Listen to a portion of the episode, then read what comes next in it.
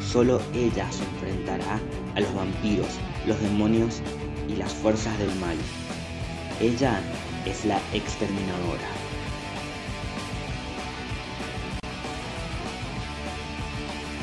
Hola chupasangres, bienvenidos a un nuevo episodio de Casa Vampires, un podcast sobre Buffy y un poco, ya poquito, sobre Ángel también, porque finalmente llegamos al final, sí, valga la redundancia, al final de la primera temporada de esta serie y al final de la segunda, que va a ser dentro de unas cuantas semanas, vamos a estar cerca de ya darle la bienvenida al spin-off que es la serie de Ángel.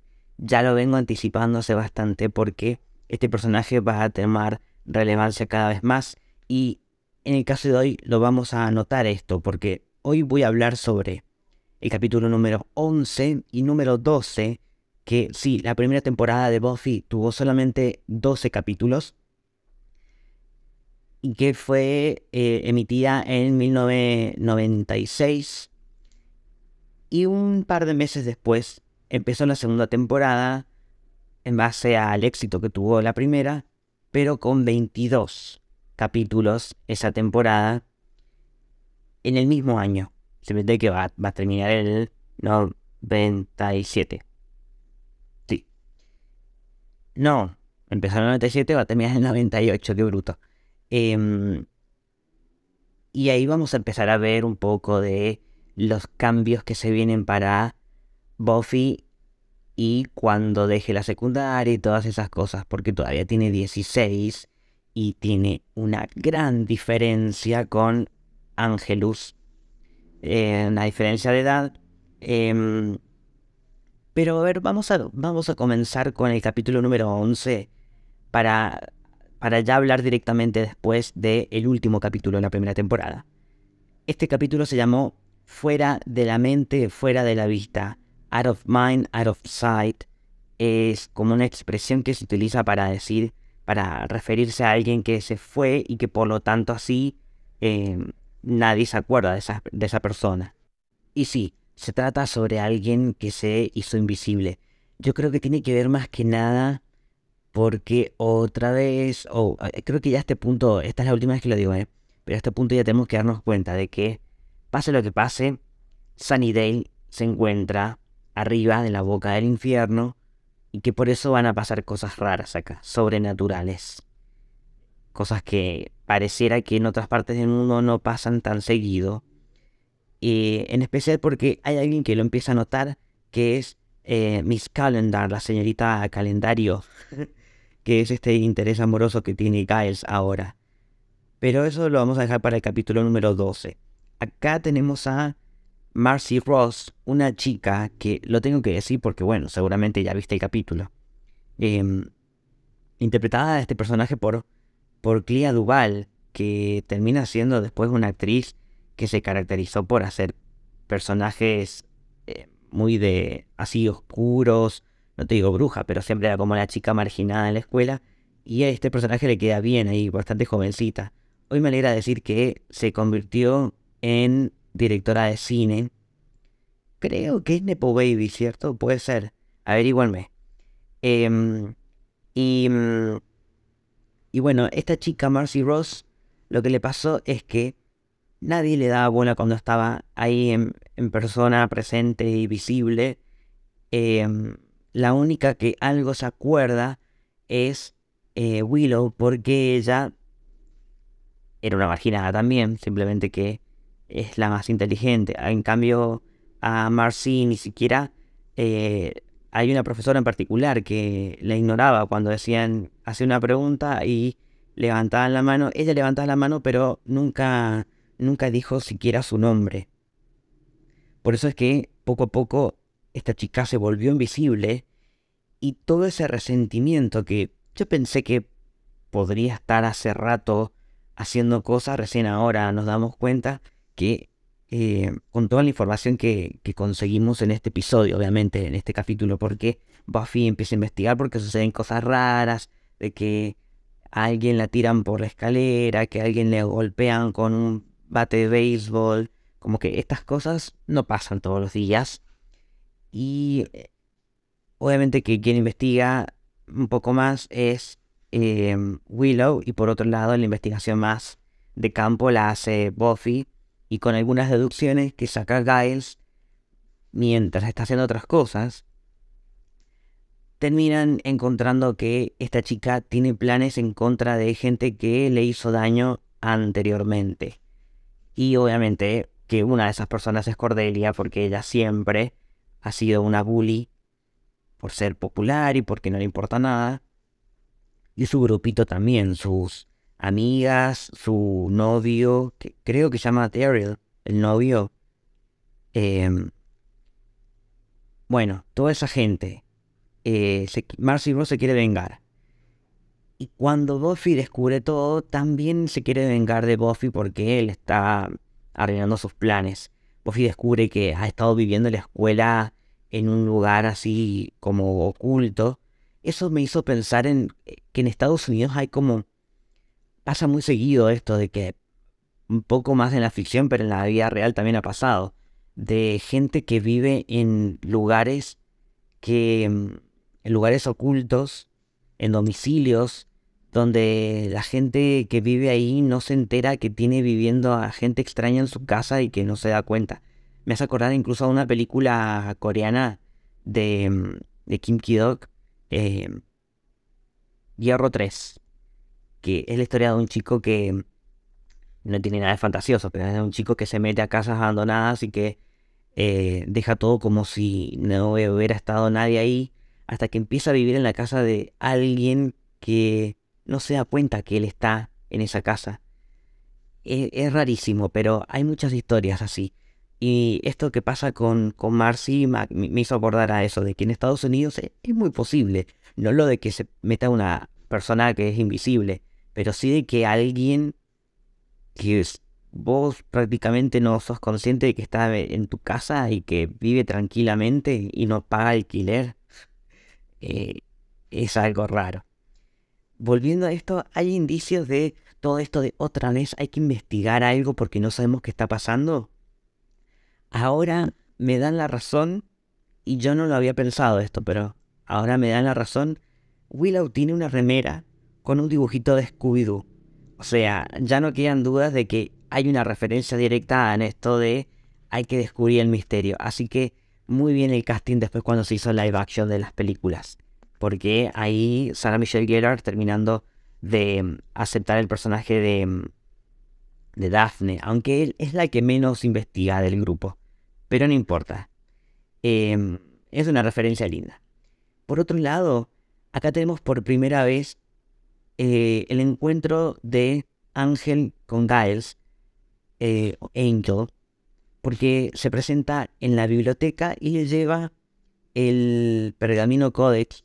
No sé de dónde lo sacó, no lo explicó, pero tiene que ver con la profecía, algo que va a ser muy importante en el próximo capítulo y de lo cual, por lo menos en principio, Buffy no se entera de todo esto porque ella está investigando lo que pasa con Marcy. Eh, en este capítulo vamos a tener también algo importante que es por primera vez Cordelia, por ser justamente una víctima en cierto punto, ya lo ha sido de otra forma en otros casos, pero acá como que es más directo porque ve que hay algo extraño, hay alguien que, que la, la ató y le está inyectando anestesia eh, y le quiere hacer daño y escucha una voz sin saber de dónde viene. Entonces evidentemente hay algo raro acá y siempre que pasa algo raro está Buffy ahí. Entonces empieza a caer de que Buffy en realidad eh, vino a ayudar y es como una especie de, salvadora de las papas. Así que Cordelia a partir de ahora va a empezar a ayudar de alguna forma. No va a ser parte del grupo 100%, pero de alguna forma va a empezar a ayudar. Em, y no, no, no, no al punto de como lo hace Buffy, porque bueno, ella es la exterminadora y sabe pelear y todo. Y en este capítulo, ella, mientras Marcy quiere inyectarle algo en la cara para, para destruirle la belleza a Cordelia y que así sea fea y que no gane el premio a este del, de, que hacen el, de, la, de la prom, la graduación del, del baile de, de invierno sería, de primavera. El baile de primavera creo que es el caso. Em, y que em, Buffy logra desatarse, pelea con esta chica, pero no le gana, ¿eh? Acá hay algo muy importante que acaba de quedar una puerta abierta de algo que, un indicio que se va a retomar mucho más adelante, y es de que viene el gobierno, una especie de em, hombres de negro, que se encargan sobre estas situaciones sobrenaturales de las cuales ya son conscientes, es decir, que el gobierno de Estados Unidos ya sabía que estas cosas pasaban y recién ahora hacen algo al respecto y se llevan a Marcy y no necesariamente para meterla en un lugar donde tal vez volverla a la normalidad o tenerla presa sin que se les escape porque está invisible justamente, sino para entrenarla para hacer cosas malas. Porque termina yendo a una clase donde no es la única que es invisible y esta clase le van a enseñar a infiltrarse y asesinar. Todo mal. y sí, esta puerta, como les dije, queda abierta, pero recién la van a, retomar en la cuarta temporada. Así que no se olviden de Marcy Rose, por lo menos no de, de esta gente que del gobierno que hace cosas con personas que tienen poderes sobrenaturales, por decirlo de alguna forma resumida. Y ahí ya quedó el indicio a lo que tiene que ver con, sí, ya el último capítulo de la primera temporada que se llamó La chica de la profecía. Y obviamente que nos referimos a Buffy. Acá, eh, ¿de qué se trata esa profecía que está escrita en ese pergamino códex que Angel le entregó a Giles? Que dice, eh, en más o menos resumido, el amo se levantará de su prisión bajo tierra y Buffy deberá morir. Buffy, bueno, no directamente, sino como la, la exterminadora, deberá morir. Ella sabiendo que se trata sobre ella misma en ese mensaje, porque ella no sabía que Ángel, Angel y Giles estaban hablando sobre este tema y los escucha en la biblioteca ya pasado unos días después de que se llevaran a Marcy. Y, se entera de todo esto. Y obviamente que si te enteras que alguien que te da miedo finalmente se va a salir con la suya y que se salga con la suya quiere decir que te vas a quedar muriendo, obvio que ella, por más que es una exterminadora y que ha matado un montón de vampiros y monstruos, tiene 16 años. Y ya varias veces vimos que Buffy le tiene miedo al amo. No solo porque es feito, sino porque es poderoso. Y imagínense se escapa de la boca del infierno y viene a hacer cosas. Y encima no va a venir solo. Y como se acerca la fecha de la profecía, van a aparecer cada vez más vampiros y según lo que deduce Buffy, ahora son más fuertes y más difíciles de matar. Como que hay algo extraño que está pasando y también Miss Calendar, la señorita calendario, se da cuenta de esto y se lo dice a Dice, eh, no se boluda, he visto noticias de que están pasando cosas raras, de que un gato dio a luz víboras y cosas así. Eh, y yo he estado investigando, así como buscas el libro, yo busco en internet y me enteré de cosas. Eh, así que ella también a partir de ahora va a ayudar. De alguna forma. Tengamos nuestras opiniones después con respecto a a la señorita calendario. Eh, pero sí vemos evidentemente que también hay chispas ahí con, con Giles, de que se tienen ganas. Él porque, no sé, es un lento. Y ella porque se ve que le calienta eh, los nerds, no sé. Bueno, básicamente, acá nos vamos a encontrar como una especie de batalla final, eh, no ultraviolenta, pero sí una batalla final donde van a participar de alguna forma. Buffy eh, ya resignándose porque, por un lado, eh, Cordelia termina charlando, no importa, porque terminan charlando con, con Willow, buscando a, a, los chicos con los cuales se iban a juntar a, no ser, a hacer que no sé qué, y los ven que fueron asesinados, seguramente por algún vampiro.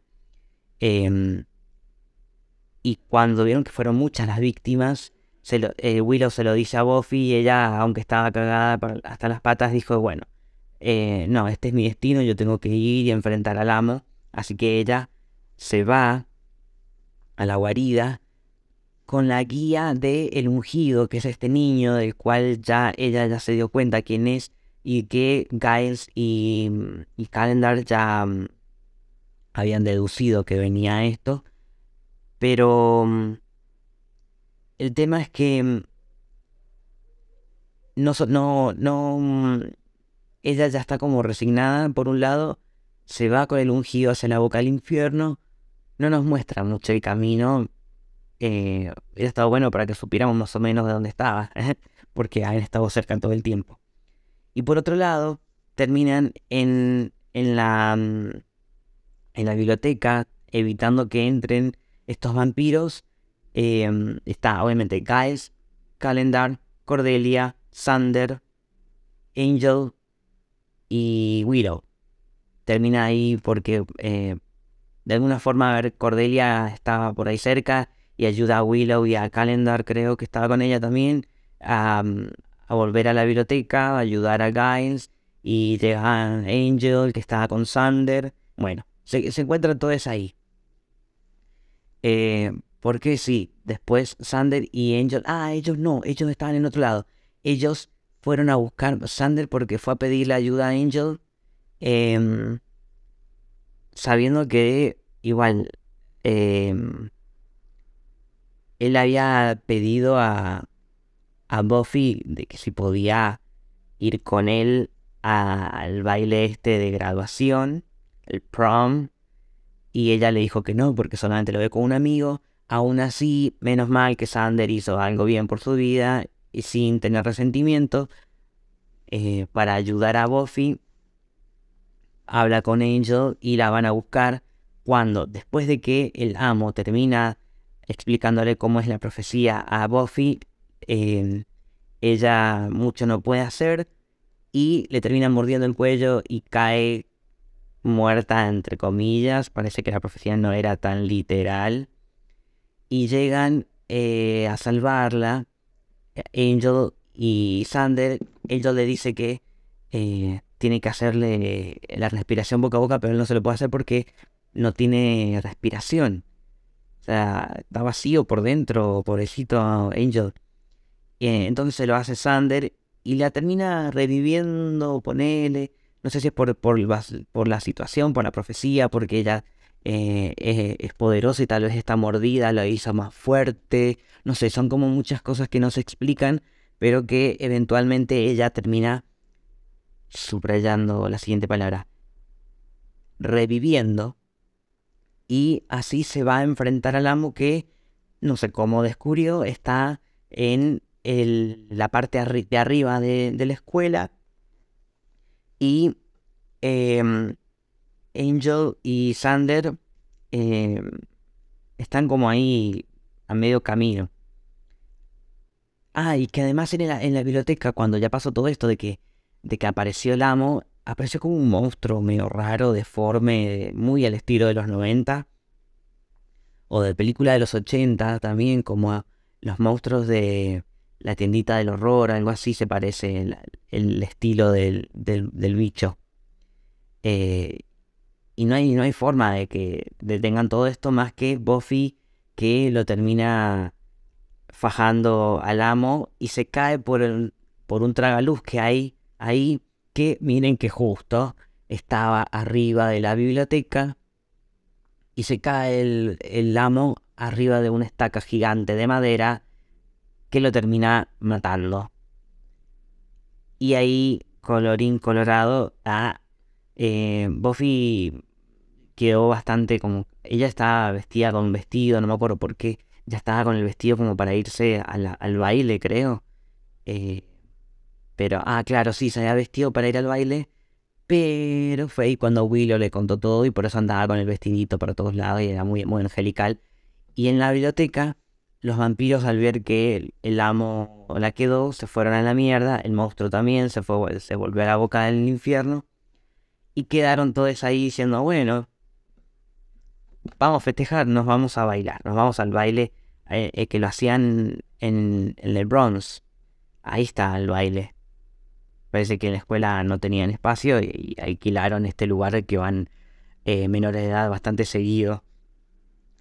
Eh, pero finalmente llegamos a este capítulo final en el cual yo me quedé con una frase que por este obvio que ya te se dieron cuenta, pero por eso yo quiero elegir esta como la frase que va a quedar con el título del capítulo de hoy, que Buffy cuando se enfrenta al amo ya como convertida en Super Saiyajin, ella le dice, porque el bicho le ha dicho, yo pensé que te había matado, dice, puede que esté muerta, pero aún soy bonita. Y ahí lo hace cagar. Me, gusta esa frase porque es como, em, puedo estar muerta, pero nunca sencilla, ¿viste?